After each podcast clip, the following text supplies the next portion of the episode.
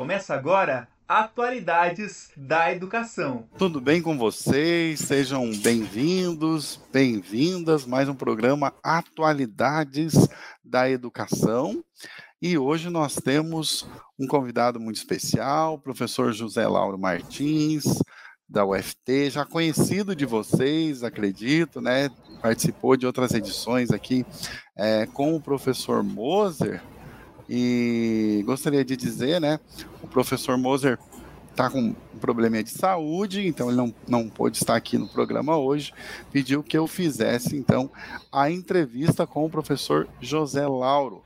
Como vocês podem ver, o programa tem hoje o título Efêmero, Incerto, O Futuro Já Chegou, que é o título deste livro aqui, né, que foi escrito pelo professor Lauro, inclusive ele está usando aí como tela de fundo. Tudo bem, professor Lauro? Olá, professor Luiz, uma boa tarde a todos. É, vamos lá, vamos conversar um pouco. Afinal de contas, esse mundo dos dias de hoje é tudo efêmero e incerto, não é? pois é, acho que a primeira questão, professor, a colocar, né, chama atenção, chama muito atenção. Olhei a capa, né, lembra que a, a pintura do Michelangelo, né?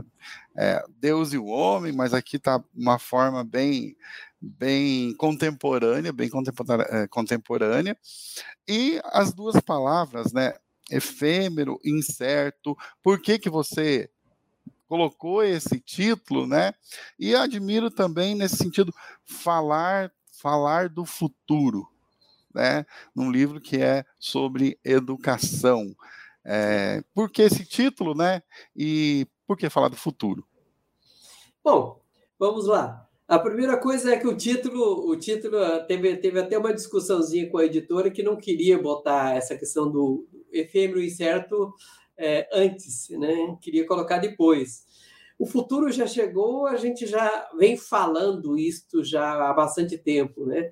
Isso aí nasce daquela, daquela expressão já cultural da nossa parte, que diz que é, os jovens é o futuro da nação, né? as crianças é o futuro, vamos cuidar do nosso futuro e tal. E a educação ficou como, como esse papel né? de ajudar a construir esse futuro. Sim, a, e daí? Agora o futuro já chegou, e agora? Né? O que fazer? O, o problema é que esse é o futuro que os nossos antepassados conheciam era tinha relativa estabilidade, né? É, falar de algo de algo 5, 10 anos era curto prazo. Hoje, com a nossa com a nossa internet, com os meios digitais da forma que está, falar de algo daqui a um ano já parece um futuro muito distante para algumas coisas, né? Então, tudo tornou-se incerto, tudo tornou-se efêmero, e como fazer um processo educativo em um mundo que tudo é efêmero, tudo é incerto, e, e nós, educadores, é, ainda estamos aí é, a, a, com dificuldade de trabalhar com esse tempo que passa muito rápido. Muito interessante, professor. É, e ainda com relação a isso, né? Conversando aqui nos bastidores com você, você me ajudou um pouco. Eu li o seu livro, gostei, né? Vou inclusive é, recomendar aí com quem eu trabalho, com quem estuda comigo, é, porque tem ideias é, bastante interessantes para quem para quem atua na área de educação, para quem pesquisa também nessa área, mas você me disse que é, um, um, um, conceito importante, e não é só conceito, mas é algo que precisa estar presente no dia a dia, é essa noção de inteligência é, potencial, né? É, o que, que, é isso, professor? Inteligência potencial e como é que isso aparece aqui no contexto do seu livro, né? Efêmero, incerto, o futuro já chegou. Pois é. é de alguma maneira, nós precisamos tomar, tomar cuidado é, com a, a efemeridade de tudo, né? Porque às vezes nós perdemos nesse tempo e daí, claro, as coisas tão efêmeras deixam de ter aquele valor né, cultural e social. Mas veja só, de alguma maneira, nós estamos passando por uma situação em que as gerações anteriores desconheciam, que é ter um outro, um outro construto social, tecnológico, que pudesse, de alguma forma, contribuir com essa inteligência humana. Observa só uma coisa que me parece, que me pareceu bastante importante, professor Luiz, é, quando estava escrevendo este livro. Se nós olhamos para a internet hoje, é um volume absurdo de informações, não é? É um volume absurdo de informações.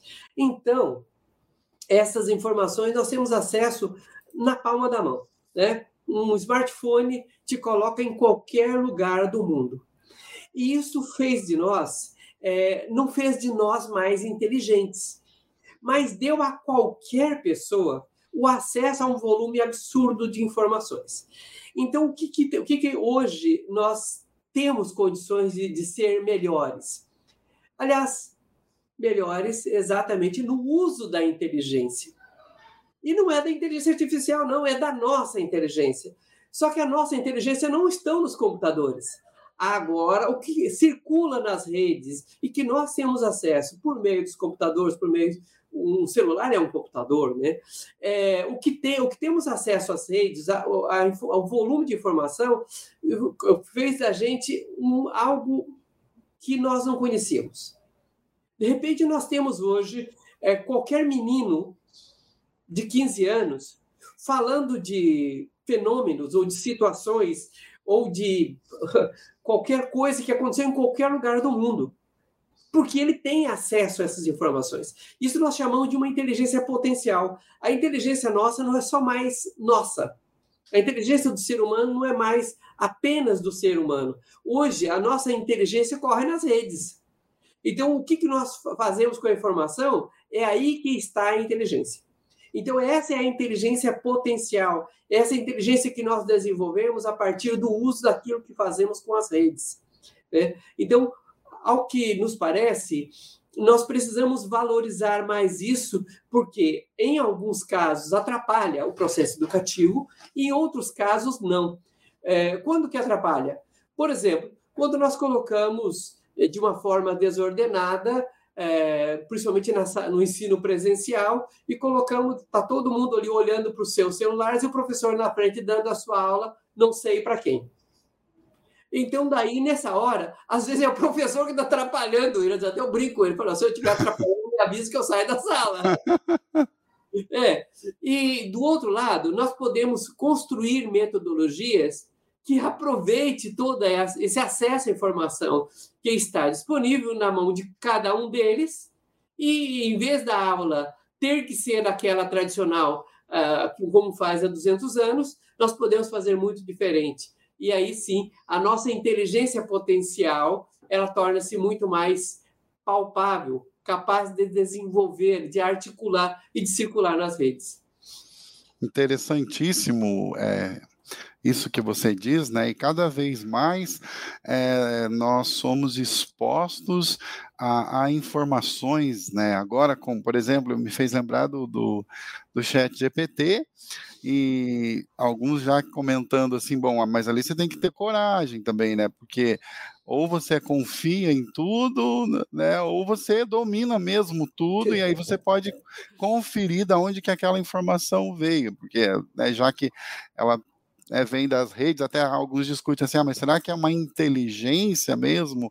Isso, quer dizer, eu só tô, eu tô fazendo, claro, eu tô compilando algo a partir de informações que já é, foram disponibilizadas. E aí, claro que tem toda uma programação para que isso é, aconteça. Só que, ao mesmo tempo, está o perigo ali de apenas é, reproduzir, embora escreva de outra forma, né, com outra organização, primeiro parágrafo, a, a, forma de construir a frase, enfim, aí o, o computador provavelmente vai ser mais é, eficiente do que a gente, né, porque a velocidade de combinação vai ser cada vez maior. Agora eu fico pensando, será que isso é, a partir do que você explicitou, né, será que isso é inteligência mesmo? E você, no começo do seu livro, você diz assim, ó, escola é lugar de aprender, né? E, e essa ênfase no lugar de aprender, é não de ensinar. Mas aí como é que fica o professor, né? É. Será que uma escola que é só um lugar de aprender, daí ela não precisa de professor? É. É, professor Laura. Aí está, era exatamente a provocação. Essa era a grande provocação que eu colocava ali. Primeiro que o ChatGPT não é uma inteligência, né? Inteligência artificial não é uma inteligência, né? Inteligência ela é em tese humana, né? Inclusive eu coloco eu coloco aí na página 25 do, do livro, eu começo a parar dizendo: falar de uma inteligência não humana é um grande desafio, porque a inteligência artificial, é podemos chamar de inteligência? É uma arrumação aí, porque não é uma inteligência, mas, ok. O ChatGPT, eu estou eu, eu, eu, eu adorando trabalhar com o ChatGPT porque ele, adi, ele me adianta um punhado de coisas. Por exemplo, ele é, ele é ótimo para os professores fazerem plano de aula. Você chega lá e diz, a emenda é esta, me dá aí é, tema para 15 aulas. Ele me dá tema para 15 aulas. E das, do tema para 15 aulas, eu digo, olha, substitua o da aula X, da aula 2 e da aula 5. Ele vai lá e substitua. Ah, agora não dá. Coloco da aula 3 no lugar da aula 10. E ele vai lá e vai organizando para mim. Quando ele termina de organizar, eu digo, agora eu quero um plano de aula para cada uma dessas propostas. E ele me dá um plano de aula. E eu vou substituindo com ele até chegar numa altura que eu digo, sabe que esse negócio aqui tá legal? Eu posso seguir isso aqui. Quem vai dar aquelas aulas sou eu. Não é o chat GPT.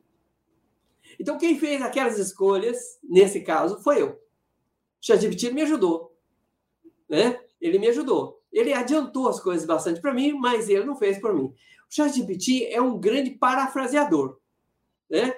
É um grande parafraseador. Não é um, ele não faz algo é, praticamente quase nada, aliás, nada ali é novo, né? Ele pegou nas redes e construiu uh, alguma coisa até, inclusive até é, é, 2021, é né? 22, 23 não está lá na, na base de dados dele. É. Mas agora está sendo alimentada, né, professor? Isso. Não sei se a máquina ou o monstro agora está sendo alimentado. Isso. Mas quando o ChatGPT estiver, estiver é, online e com as informações em tempo real, é, não vai mudar muita coisa, ao meu ver. O que, que, eu, o que, que eu entendo? É, aí está um pouco mais dessa, dessa incertitude que o presente nos dá e trabalhar com as coisas com, no tempo em que o futuro ele tinha alguma coisa de planejado, o futuro tinha alguma coisa de certeza. Eu trabalho nesse livro, num outro livro que eu escrevi com o professor Moser, que publiquei o ano passado, que é transforma, Transformação Digital, também é, trabalhamos sobre isso, que é uma coisa, é, parecia certo o futuro. O filho do pedreiro, ele ia ser pedreiro. O filho do pedreiro, ele, se ele se desse muito bem, ele viria ser mestre de obra. Né?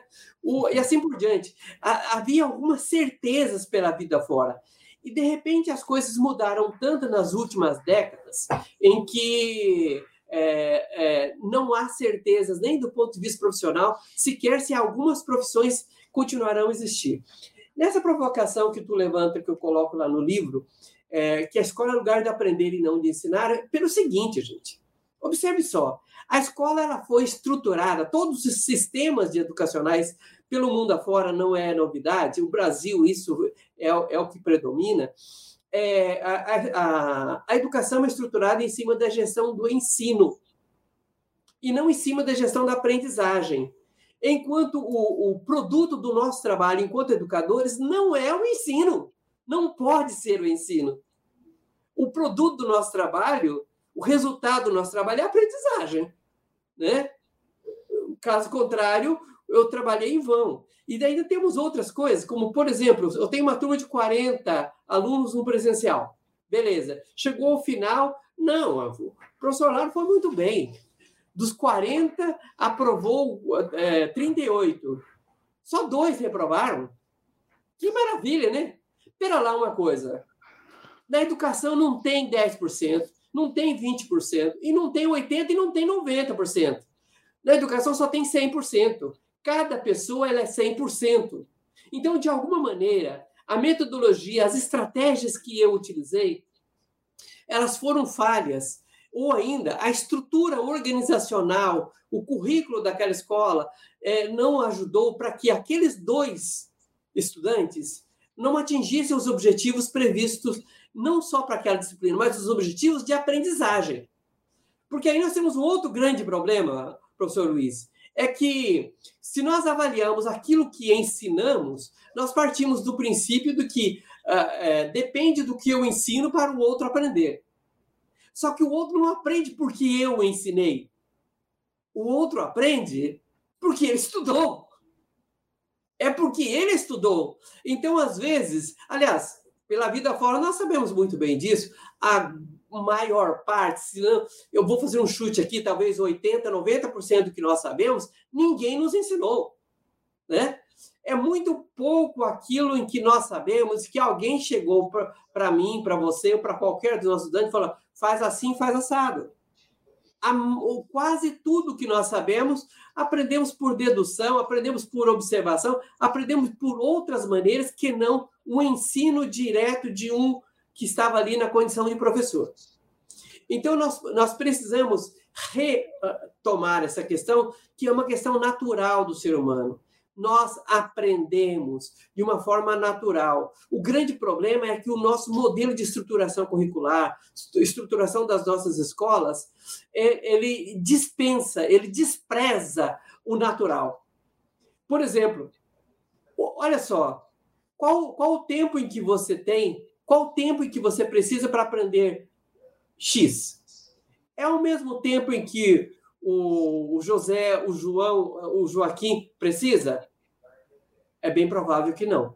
Por quê? Eles têm outra história de vida, têm outro desenvolvimento, têm outra, outros interesses, e de repente ele precisa de três horas, você precisa de duas, e o outro precisa de dez. Isso não quer dizer que um é mais inteligente do que o outro quer dizer que o desenvolvimento daquelas pessoas, as informações disponíveis para ele, o que Ausubel poderia chamar de subsulsores, né? as informações pré-existentes, essas informações que estão disponíveis lá para ele utilizar e associar e criar o seu, seu próprio conhecimento, são diferentes. Então, eu não posso tratar de uma forma linear, como se o processo de aprendizagem de todos fossem iguais, né? E não é, não somos iguais, né? Nós observamos, hoje mesmo, está conversando com uma professora, e ela dizendo, mas, Laura, é, se for tratar cada um do jeito que lhe convém, né? É, é impossível a escola. Falei, é verdade. A escola atual, ela é impossível, porque ela não atende à nossa sociedade. É uma escola que não serve mais, né? Olha, professor, é bem. É chocante até, né? Tudo isso que, que você apresenta, mas a discussão é super necessária nesse sentido. Eu acho que outra questão aqui que está logo no primeiro capítulo também do seu livro diz respeito à inovação na educação. Né? inclusive, o professor aqui também que fez a, o prefácio do livro, né, diz, olha, todo ano a gente participa de congressos, de palestras maravilhosas, de muita criatividade, etc., mas depois, logo quando vai saindo, muito bonito logo que o professor falou, mas é, a gente sabe que não é assim, na prática não é assim, né, a realidade é outra, e muitas vezes a inovação, até por parte, né, não só de professor, mas até do aluno. Ah, professor, mas então hoje não vai ter aula? Hoje vai ser só o filme? Hoje vai ser é, só essa prática que o senhor deu aqui? É só a apresentação aí do software? É, então parece que se o professor tentou, de alguma forma, né, não que isso seja necessariamente inovação, até você coloca assim, ah, colocar material num ambiente virtual de aprendizagem não é uma inovação, né? É, é, mudar é, o suporte ali, né? Se eu, eu escrevia no Aireiro, agora eu posso usar uma tela digital, mas afinal das contas eu estou usando o suporte para trabalhar essa, essa questão da aprendizagem, do ensino também presente nesse caso. Mas então, é, como, como trabalhar com relação a isso, né?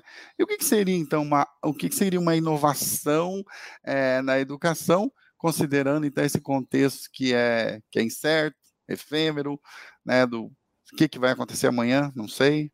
É. De qualquer maneira, a gente já não sabia, né? O futuro é o futuro, e quando o futuro chega, já é presente, não é futuro mais. Então, ele é incerto mesmo.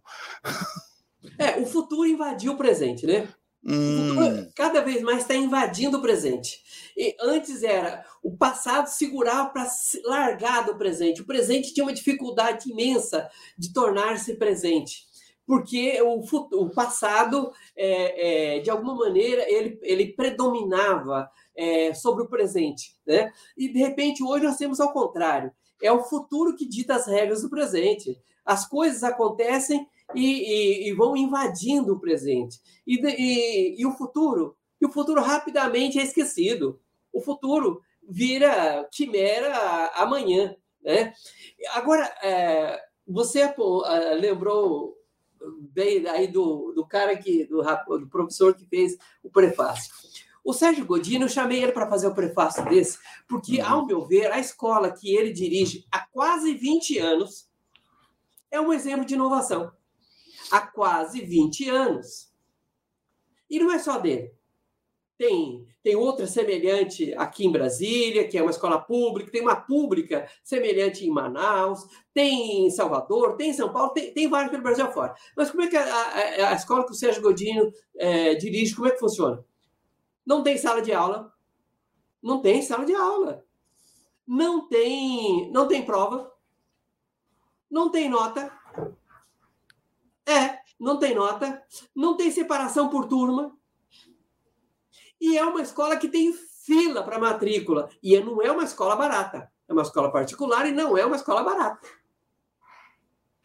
E ele conseguiu montar essa escola com base na legislação vigente, então a legislação não impede, e esse é um dos é uma das coisas que ele defende nos discursos dele, a legislação não defende, não, não atrapalha, não impede e ele conseguiu montar essa escola, conseguiu ser foi aprovada na Secretaria Estadual de Educação de Minas Gerais e assim por diante, com base na legislação. Então, é uma escola que tem amparo legal. E é uma escola, ele diz que ele até ele brinca que é a escola do não tem. Né? É, então, tudo aquilo que, se, que você espera de uma escola tradicional, a escola, a escola que ele dirige não tem. E é uma escola em que é, é, uma escola muito bem aceita já pela comunidade. Claro que não foi fácil. É uma escola com 20 anos. Não é uma escola que nasceu com um projeto. Não, os projetos inovadores, queremos fazer algum, algo inovador na educação, temos que dar tempo para amadurecer o projeto. Olha, a escola pública tem muito mais dificuldade de tornar-se inovadora, porque a, a, a, tentativa de tratar todas as unidades de forma igual e sem autonomia, a escola não tem autonomia, às vezes nem o secretário de educação tem autonomia para mexer na escola, e, e o, o, a, os professores não dão autonomia para o gestor municipal, porque se ele for mexer, vira uma confusão e, o, e, e ele está ali num cargo político e o, o prefeito vai dizer: não, não pelo quero. amor de Deus, se fizer isso aí, fizer isso aí, vai ser um rebuliço tão grande e eu vou perder voto na próxima eleição. Da mesma forma, se o secretário propor algo inovador de verdade, arrojado, bonito, se for para a escola, os professores também não vão querer. Acontece o seguinte: é, as pessoas têm dificuldade de sair da mesmice. Né? Sair desse lugar comum é muito difícil. Porém, chegou uma hora que não dá mais para continuar. Não dá mais para continuar. Olha só, é, as instituições, quanto maiores forem, elas têm maior dificuldade de inovar. Ela inova aqui, inova ali, do ponto de vista da gestão, da administração, o conceito de inovação ele é muito elástico, é muito cabe muita coisa nele, né? Só que do ponto de vista da educação não cabe tanta coisa assim. Não adianta você chegar lá, agora vamos conseguir aqui algum recurso, a minha escola tem, tem tecnologia à vontade e nós as aulas agora vai ser todas todas agora por uma tela hum, é, maravilhosa, os nossos estudantes, todos eles terão um tablet à disposição em cada mesa, e agora nós vamos fazer a tabuada no tablet. É, é isso? Se for fazer a tabuada no tablet, perdeu todo o dinheiro de investimento, porque isso não é inovação. A inovação está no currículo. A inovação está quando eu olho para a comunidade, vamos dizer assim, a sociedade atual mudou e nós precisamos atender à vontade, não o desejo particular das pessoas. Que as escolas particulares têm uma dificuldade enorme de, de, de também de inovar nesse aspecto, porque eles querem ouvir os pais. Gente, pelo amor de Deus, não pois dá é, para ouvir os pais. O critério de. Não dá. Porque o que, que acontece? Imagine você, uh, Luiz, ou eu, ou qualquer um de nós, chegarmos na, chegarmos na, na uh, no hospital para uma consulta lá e tal, chegarmos com o médico e dizer, olha, doutor, é, eu vim aqui, estou me sentindo assim, assim assado, e, mas eu quero esse, eu quero esse, é, estou com esse então, mas eu quero esse, esse, esse remédio aqui. Eu quero que seja conduzido o tratamento dessa maneira. Afinal de contas, você foi lá por quê, então? Por que, que você foi lá se você sabe o que fazer? Então, se você, Sim. pai, se você, mãe, sabe o que é melhor para o seu filho, então conduza a educação dele e não leve para a escola. Porque se, porque se você precisa da escola, é, em tese, quem são os especialistas em educação estão na escola. E não é o pai, não é a mãe. Você não sabe é. a resposta porque perguntou, né? Se você já Isso sabe a resposta, mesmo. por que então, perguntou? Então, vamos lá os professores têm a obrigação de saber ou de encontrar o melhor caminho. Esse é papel do professor. Como é papel do médico encontrar o melhor tratamento?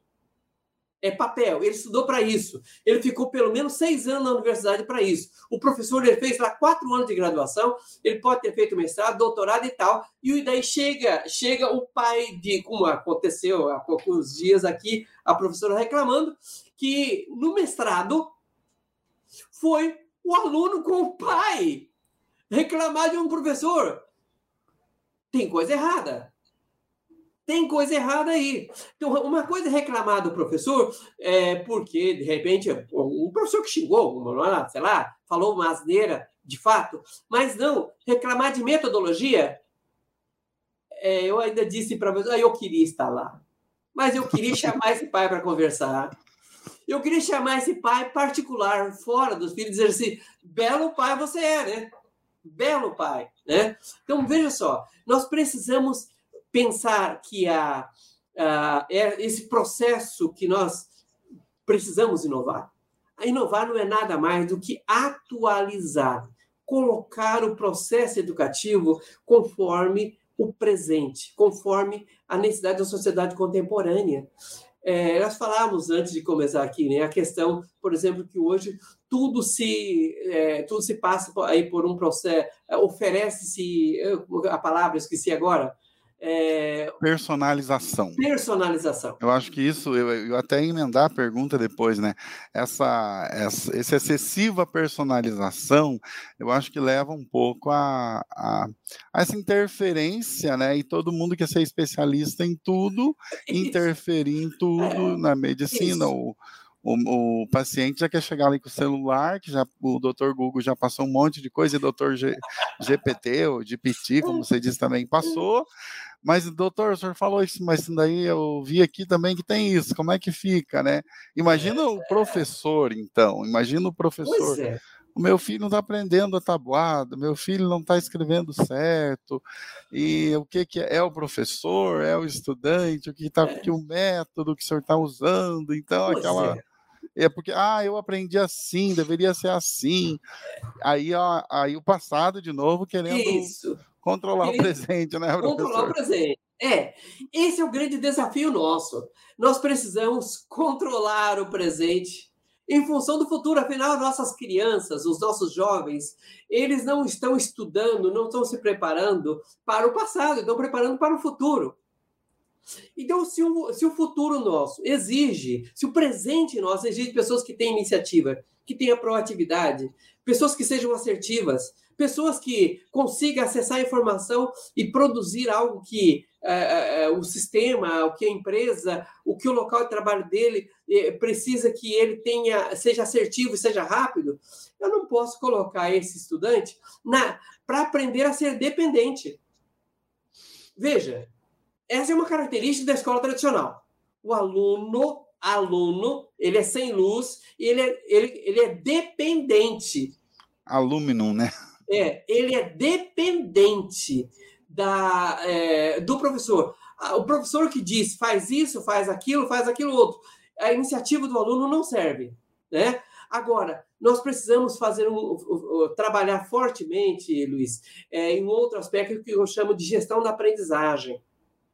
Para que as pessoas possam aprender a aprender e daí ela possa, de alguma maneira, é, lidar de uma forma mais tranquila com esse presente futuro incerto e tão inseguro quanto no, é, é, é, viver na sociedade de hoje. Mas para isso a pessoa ela tem que ter proatividade, ela tem que ter iniciativa. E aí nós precisamos aprender que a educação pode ser personalizada sim. Pode ser sim. Eu estava vendo duas situações com o chat GPT. Numa, o, chat, eh, o, o aluno tentou usar o chat GPT para fazer as provas é, de, de, uma, de uma universidade à distância. E tentou usar o chat GPT, só tem uma coisa. A tecnologia empregada é, por essa universidade, é, quando ele saiu da, tirou o olho da tela, parou da tela e desceu para cá, porque ele, ele tentou sair do, do navegador para outro navegador. O que, que aconteceu? O sistema derrubou a prova dele. Quando ele voltou, voltou para a prova, o que, que aconteceu? Tinha uma outra prova para ele, porque ele saiu, foi, como se ele tivesse saído e voltado. E ele tentou fazer de um outro jeito. Qual foi o outro jeito? Ele botou o celular na mão, pegou a questão lá e, e digitou aqui e pediu a resposta. O movimento dele ficar baixado aqui, com os olhos aqui, o sistema entendeu que ele estava fora do sistema e substituiu a avaliação dele. Final das contas, todas as tentativas que ele fez para aquele sistema, ele não conseguiu burlar. Já um outro caso, já um outro caso, um aluno é, de administração, ele fez as provas todas no chat GPT num dia só, filmou isso para mostrar, e quando foi no dia seguinte, estava lá no sistema como aprovado. Veja só, situações semelhantes, situações semelhantes, e que a tecnologia tinha condições de filtrar isso, e no outro a tecnologia não tinha. Então, veja, se nós vamos para a sala de aula com, com o ChatGPT, ah, mas é, o, o, aluno pode ter acesso e, e ver tudo lá. Aí está, o ChatGPT não é para a sala de aula. Agora sim, eu posso dar, dizer para ele, olha, faz alguma compilação e me traga tudo isso aqui, vamos botar numa roda e vamos conversar. Veja que essa molecada de hoje está com muita dificuldade em conversar na sala de aula. Né? Está com muita dificuldade em conversar na sala de aula. As salas de aula estão ficando esgotadas. Cada vez os alunos param menos na sala. Porque, gente, praticamente, Luiz, tudo que nós podemos falar está na internet. Ele não está, esse aluno não está errado. Ele está certo, o errado sou eu, que levar aquilo que está disponível na internet. Então, a minha metodologia, a minha estratégia de educação, ela não está ajudando. Então, eu tenho que modificar, eu tenho que aprender a ser um professor do século XXI. Você é um professor que, que, o, que o chat GPT não vai, não vai atrapalhar a vida, que ah, seja distância, seja presencial, isso não importa mais. Essa, inclusive, a nossa legislação virou uma bagunça com isso, porque não dá para separar o distância e presencial, não dá. Né? Mas isso ainda é um, um capítulo à parte para nós trabalharmos. Deixa eu saudar as pessoas aqui, o pessoal está participando, né? É, a Marli também, a, a, Rosana aqui, a Rosana, inclusive, dizendo que o ChatGPT está fazendo milagres por aí. É, e se uma hora consegue encolar, teremos um profissional ruim que atrapalha as empresas. Olha a mentalidade do indivíduo.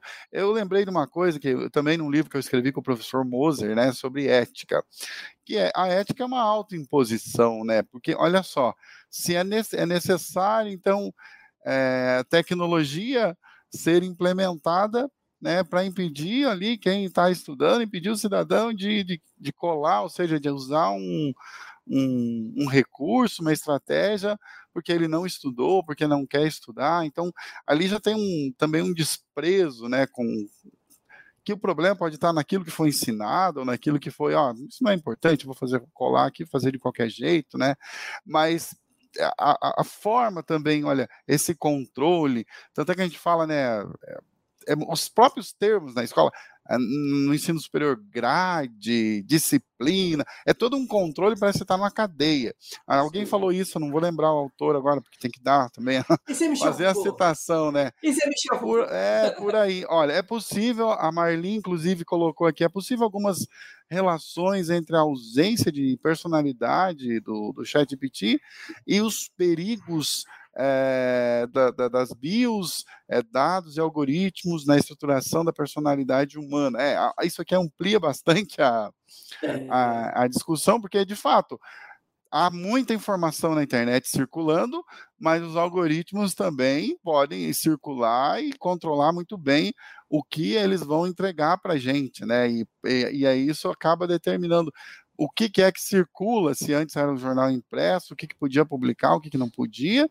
Na internet também, a gente pode ter essa, é, pelo menos, aparente noção de que, olha, aumentou a liberdade de acessar as coisas, né? Todo mundo pode ter acesso a tudo, mas ao que realmente nós estamos tendo acesso, ao que realmente que as crianças. E tem outra questão que também, né, quem é que tem acesso, porque a internet não é de é. graça, é. celular não é de graça, precisa de, mas de fato as, as informações é, circulam, o mundo mudou, o futuro interfere, como você diz, e isso impacta diretamente no, no trabalho dos professores. Então, professor, olha, nós só temos três minutos, então eu vou passar a bola para você, você fazer aí algumas considerações finais. A Marli ainda, ainda estou lendo e não entendendo a pergunta que não sei se está correta, né? Essa pergunta que ela fala da. Ausência de personalidade, porque né, é, não é uma, é uma inteligência, é um algoritmo, é. os algoritmos que trabalham, né, e o problema das big techs, então tudo isso acaba interferindo mesmo, e muito, né, na, na educação. E sem contar as contínuas reformas que nós temos, então é um território em disputa, é né, aqui impacta muito também a BNCC, vamos derrubar a BNCC, enfim, né, vamos tirar essa disciplina, vamos colocar outra e coloca coisa que nem, nem não é conteúdo nenhum, é uma vontade tanto às vezes de talvez um apego ao passado também ao próprio presente. Ah, mas vamos ensinar coach, vamos ensinar Pode ser que ó, isso, isso de agora, mas é daqui amanhã, depois, daqui a cinco anos, não vai ser mais isso. Então já vai ficar superado. Tanta coisa, né, professor? Ô, Luiz, é, olha só, uma, houve é, aqui há uns, há uns cinco anos atrás, por aí fora, eu estava dando uma palestra para um grupo de professores, uns 300 professores no auditório. E lá naquele tempo estava aquela discussão é, sobre se ensinava ou não educação, educação sexual na escola. E, e, e, lá naquele tempo, foi bem naquela época, tinha saído uma matéria no jornal El, El País sobre é, uma pesquisa que foi feita e indicava lá em que tempo as crianças tinham acesso aos primeiros, primeiros vídeos, vídeos pornográficos pela, é, é, pelas redes, né? E o que chegaram lá, a conclusão naquela pesquisa, era de que em média, as crianças têm acesso aos primeiros filmes pornográficos por volta dos oito anos de idade. Oito anos de idade.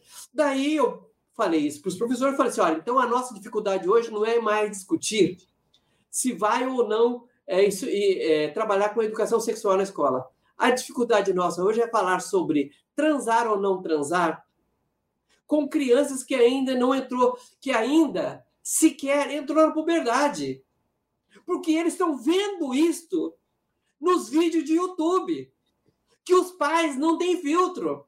Eles estão vendo isso no, nos grupos de amigos de criança da escola, porque a média lá era de entre é, era de é, aos oito anos de idade que eles viam os primeiros filmes pornográficos. Inclusive, naquele tempo, rodava, rodou pelo mundo afora um vídeo e que a menina, uma das meninas entrevistada, perguntou qual foi o primeiro vídeo que ela viu. Ela falou que foi, foi, era o negão do WhatsApp. Era, foi a, a, a expressão que ela, que ela utilizou. E depois eu tive acesso a esse vídeo. Era um filme de filme, de, é, um, um recorte de um filme pornô. Era um recorde de um filme pornô. Então, veja, Veja, aí está o nosso desafio. Como ser professor em um tempo em que os nossos parâmetros do passado não serviam mais. Uma coisa é certa, Luiz, e a todos os nossos espectadores e ouvintes. Uma coisa é certa: esta nossa geração de professores não sabe o que fazer com esses jovens, com essas crianças.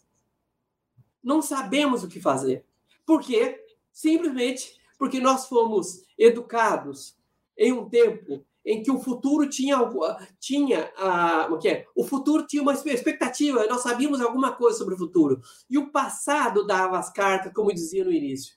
E hoje o passado fica no passado muito rapidamente e quem dá as cartas é o futuro. Então as coisas mudam rapidamente demais. E as nossas crianças, que pelo menos conseguiam ouvir os avós, hoje não consegue ouvir os avós, não consegue ouvir os pais e não consegue mais ouvir os professores.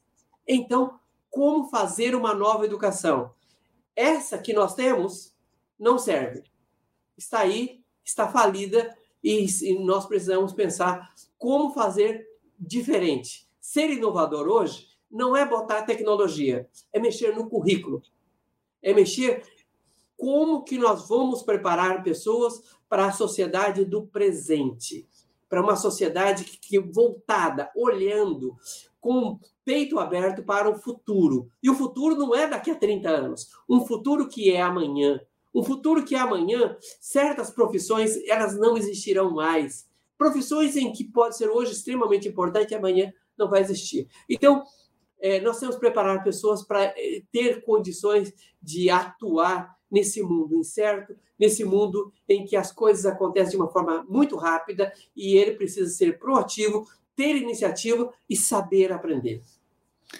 E o seu livro está disponível para download, né, professor, na, nas redes, né? Isso, ele está disponível aí nesse endereço que nós colocamos no início. Eu, pediria que repetisse o endereço aí. E se alguém quiser ainda em papel, entrar em contato com a editora lá, que a editora vende em papel, mas é, em PDF está disponível, é de graça. É, divulgue, distribua. E qualquer coisa, se precisar, está lá o meu contato, entre em contato comigo, que o meu problema não é falar, é parar de falar, né? Ótimo, professor. Olha, muito obrigado, é, professor, pela, pela exposição, pela sua fala, né, professor José Laura, e ajudou, ajudou muito, né, quem participou, quem vai também assistir depois, afinal, isso também vai ficar, esse conteúdo vai ficar disponível é, nas redes para ser acessado, e com certeza você vai ser convidado, né? Porque ficou muita coisa, né? Eu falei, nossa, você até tocou um pouco na questão das notas, mas acho que também era um ponto importante para para comentar, né? Como assim? Então pode passar com cinco e o que não aprendeu não importa. É muita coisa para se falar realmente. Muito obrigado, professor. Muito obrigado também a vocês que é, participaram, que interagiram com a gente. Um grande abraço e até o nosso próximo programa Atualidades da Educação.